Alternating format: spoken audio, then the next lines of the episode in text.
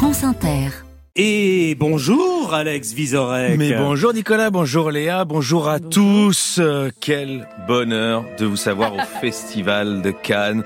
Le Festival de Cannes où, comme le surnomme affectueusement Adèle Haenel, ce rendez-vous patriarcal mortifère et écocide des amoureux désœuvrés d'un 7e art sclérosé Festival euh, qui débutera ce soir avec une palme d'honneur remise à Michael Douglas, dont le père Kirk Douglas a été président du jury en 1980 suite à une erreur.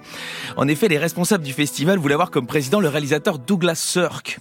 Sauf que le secrétaire s'était trompé et a envoyé une invitation à Douglas Kirk.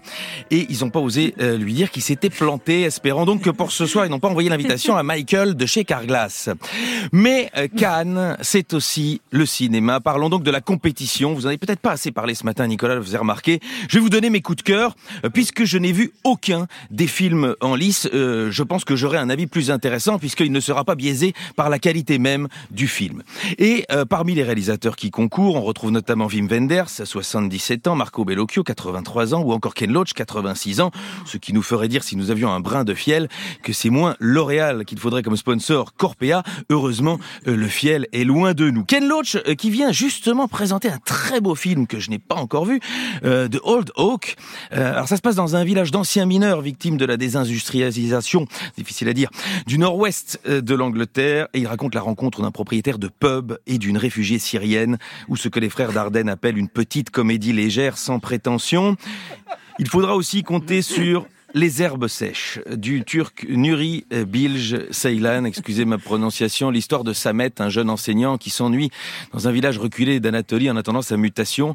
Un film turc sur un enseignant qui s'appelle Les herbes sèches. Si avec ça on part pas en partenariat France Inter tout de suite, j'y comprends plus rien. On aime, on vous en parle. Déjà, son précédent film, on vous en avait parlé, Le poirier sauvage. J'ai retrouvé la trace en 2018, Le masque et la plume posait la question, le poirier sauvage est-il trop long?